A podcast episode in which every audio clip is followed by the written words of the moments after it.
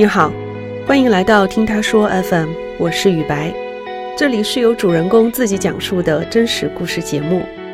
在不同的时代和社会，同性恋行为不同程度的得到默认或者是禁止。二零零一年，我国精神疾病分类系统已明确表示将同性恋概念从精神疾病范畴中去除，但直到今天，同性恋群体仍然面临着巨大的社会考验。本期节目讲述的是一个跨越了十年的爱情故事。阿放和阿雾原本只是大学同学，一次机缘巧合下，一种新的情愫在两人心中滋生。他们最终能够获得属于自己的幸福吗？我叫阿放，我目前在医药行业做媒体运营，然后现在人在广州，是一名 gay。高中的时候也都有男生好像有跟我讲，就是好像喜欢我什么的。那个男生就很，他也比较害羞，也没有肢体接触，他就是这样说一说。我只是觉得这个男生好像有点奇怪。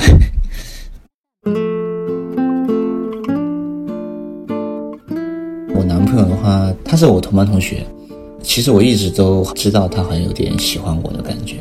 新生报道的时候，第一次见面嘛，然后好像那个时候就觉得是不是有一点什么意思吧？但是后来中间并没有跟他有什么很深入的交流。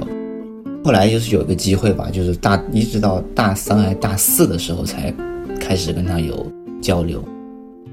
然后他跟他的一个朋友跟我的话，正好也是老乡，关系就正好凑在一起，然后大家就突然就是熟了。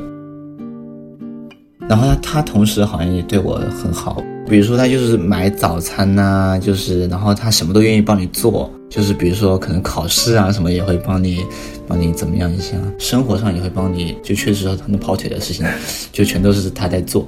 如果一个人对你不喜欢的话，他怎么会帮你做这些事情呢？是吧？我觉得我当时觉得，哎，这个他对我确实是挺上心的，挺好的。那个时候有一些男生或者就大家大家也是玩在一起嘛，你可能玩的太晚了，就我睡你的床上就不回去了这样子嘛，反正，就睡在那，好像就是有那种感觉，就挨得比较近，然后就嗯，这样子。其实我当时我女朋友还在交往中，那我其实当时当下反应就是我觉得只是意外。就把他当就就像撇清关系，像当渣男。但是后来跟他其实关系的话，反而就走得更近了。然后所以说我就越来越在这两种关系当中，就是很果果决的跟那个女生就分了，然后就跟他在一起。然后就去了他家，他家里的条件啊环境，就跟我其实有很大的差别。跟他家里是长沙农村的，但就是跟现实中想象的就会完全不一样。嗯，不过。这些东西在我当时的话也不是个问题，我只是就觉得当时一切都很新鲜，以后会怎么样我们都不知道，先交往一下这样子。我们有天可能逛街，好像他有送过我一个什么很小的 U 盘，他刚刚提醒我，但是我不知道里面是里面装了什么东西了。那个时候我我知道他很喜欢孙燕姿，当时几几年啊？反正他就是那当时那个孙燕姿最新的专辑是那个是时候。然后我在他家那边就跟他买了一张实体的那个正版的 CD，然后就这么送给他。从那之后，反正就是也相当于是，就是我们就正式在一起了吧。嗯，大概这就是我大概现在就记记得唯一给他送过的这个礼物，就是那张专辑。我跟我男朋友之间交往快八年吧。其实对于异性恋来说的话，谈恋爱都会说不是说两个人的事情，而是两个家庭的事情，就是都会这样讲。但其实对同性恋来说的话，其也是一样的。那但但是问题就出在就是说，你跟你家长说这个事情的时候，可能就很难以开口，就会涉及到所谓的出柜的问题。然后我跟我家人出柜是在过年的时候，我就是当时。因为我在我出柜之前的话，其实也把我男朋友就也带到我的家里，亲戚朋友里都见过，只是没有跟他们说这是我的男朋友。当然你不明着讲呢，那别的其他人肯定也不会把那个意思给捅破，是吧？那他们还是觉得肯定觉得你是不是还是要结婚？他们也会介绍女孩子啊，可能介绍一些就他们觉得条件可能跟你相配，或者是觉得条件比较好的什么的，给你介绍过来。然后过年的时候又特别的容易有这些矛盾的感觉，就突然就爆发了一下，一时口快就说出来，我可能以后不想结婚，那我跟我现在男朋友是一直在一起，我想跟他在一起。然后他们他马上可能就意识到这个问题了。就其实当下的话呢，也没有说听到这个听到我这样子出柜之后，也没有说大吵大闹，但就是气氛比较僵，就就觉得哎呀。那你这样想着，那要怎么办呢？是吧？我当时很强硬，我就觉得我只是来通知你，我我告诉你这个事情，我我我也不走，我不管你同不同意。那但是我妈他们就还是比较伤心吧，但反正一但是呢，他们也不知道干嘛。然后那个年当然过了，就可以说就不太愉快。第二天还是怎么样，反正很快我就就走了。然后我也不想管这个事情的，因为我这个性也这样这样子的，所以我也不想管。然后但是后来我妈妈她就知道这个事情之后呢，她也很伤心吧，她也好像有哭。她有跟我男朋友打电话，希望我男朋友嗯离开我啊，或者说是之类的一些话，然后可能是一边哭一边说的吧。反正因为我不知道这个具体的情况哈，是我男朋友接的这个电话，所以男朋友他也没有跟我讲的特别的具体。那我当时觉得。也可以理解，可能我心里面也是觉得，是我事后是没有怎么说服我父母，但是我男朋友的话，他在中间起到了一个，确实起到一个好像调剂的作用。但其实我男朋友跟我妈的，跟我妈妈的关系，其实还是一直相处都还不错，就是他其实也蛮讨他们的喜欢的。虽然说我跟我父母之间好像比较不怎么讲话，但反而我男朋友其实跟他们一直有交流。其实慢慢慢慢的，大家好像能够冷静下来之后，就好像也可以理解，就就觉得反正就还是理解我的选择吧。我后来我就从上海来广州，就后来他自己也来广州之后，就算是比较正式的问过我的，我就是想确定我的想法，是不是这样想的？你是你不是只是玩一玩，或者说你不是只是说现在喜欢他，你以后可能分手嘛？就你万一分手了呢，是吧？什么的？然后我就跟他很确定的就说，我确实是想跟现在的男生在一起，这样子。在跟我现在的男朋友一起生活的话，我并没有打扰到谁，而且我也是正常的按正常的人生活的步调在生活。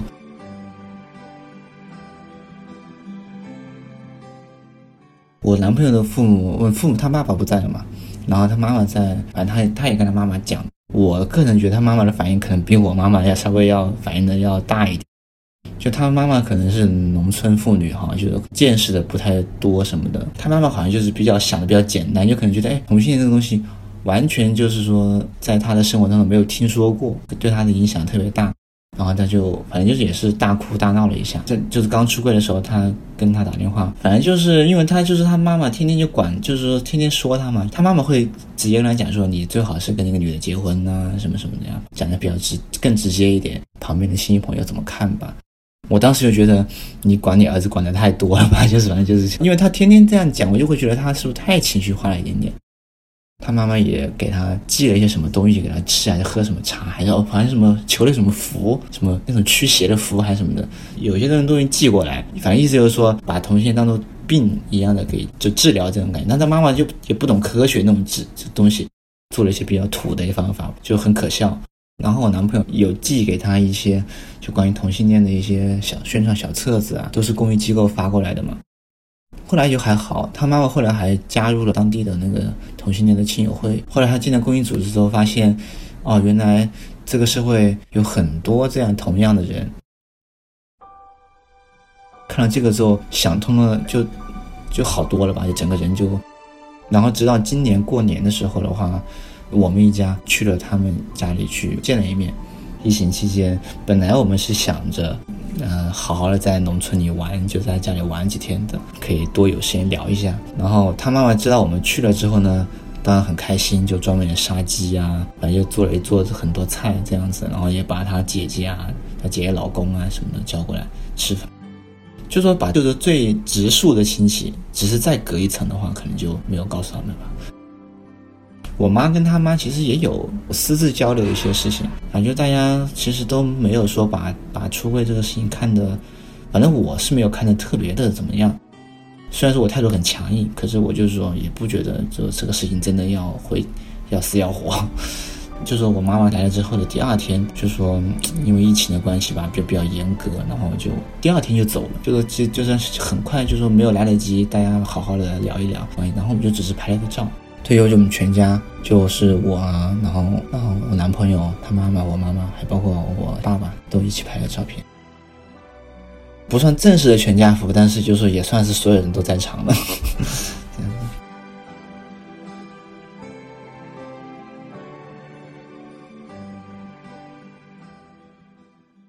其实真的听起来好像我我跟男朋友的生活好像真的就是朝九晚五，一点都不刺激的感觉。早上我是八点半上班，他可能是九十点钟上班，就大家就上班，然后回来就是他做饭，做饭买菜都是他，然后我不会做饭，我就是吃。其实就是说在做家务哈，就做生活起居这方面的话，他其实是比我上乘很多的。因为他就是农村的孩子，早当家那种嘛，他就比较会做这些东西，大大小小事情都是他做的比较多。那我可能就做一些花边的东西，比如说，呃，扫扫地啊，洗洗洗个衣服啊。当然洗衣服也不是我洗，都是洗衣机洗了。这些东西就是说，可能大部分人都会做吧。只是我个人觉得，我好像还比较享受这个过程，就是说，我没有觉得这个特别平淡。就包括有时候买菜，就周末的时候，我都会跟他去逛超市啊。说说出来，可能跟大家所谓的那种朝九晚五的生活都差不太多吧。我男朋友他比较喜欢旅行，其实我自己是一个比较懒的人，他比较喜欢旅行。然后，当然，我就觉得旅行也 OK。那最开始我们刚工工作的时候，就是去泰国，然后后来去日本，去捷克，去维也纳，后来又去了西欧，就去了巴黎，去了冰岛。就很多事情都是说没办法想象的。就是我如果我想我一个人的话，我肯定不会，可能就不会去那么远的一些地方了。就是说不会想到哎呀自己要跑那么远。可是就是说跟男朋友在一起的话，就他就是会带我，他就会很有很强的行动能力。他因为他他就会做攻略，他什么都他都安排好。但然后我我每次都说去那么远的话，我们也不是很有钱。可是去欧洲这么贵的地方，然后但是他都说没关系，他就说。就去，一定要去，然后我就觉得，嗯，我就觉得，到了巴黎啊，到了冰岛的时候，就会觉得，就会觉得这个幸福感吧，就会觉得，嗯，就是，就确实是，就觉得这种有点有点不真实，然后也觉得有点，但是又觉得这个事情确确实实就发生在我身上的感觉。去年我们国庆前计划去欧洲领结婚证，嗯，就是说他那边已经可以领证了嘛，想就是有一个象征性的结婚的东西。可是就是后来由于需要准备很多材料，有一两个文件在国内比较不好弄，就是没有结婚领证没有领成，但最后我们还是在冰岛，就是说自驾游玩了一圈。去了之后，反正就觉得领不领证已经没有什么太大所谓了。然后最主要的是大家一起开心。然后我们最后在岛上环游了大概有八九天。然后最后虽然很累，但是也很开心。虽然说我们不买房啊，也不结婚，可能也以后也也许也不会有孩子吧。以后有还有机会的话，我们就想把这个世界走个遍。就因为这个世界还有很大，我们还要想去很多地方。慢慢的把这个世界都走完吧，就看走到一步，就看也许我们下一步就有一个新的一个感觉跟体会。虽然说过得很普通，当然也是也有很多挫折，但是这个生活还是很值得的，就这样子。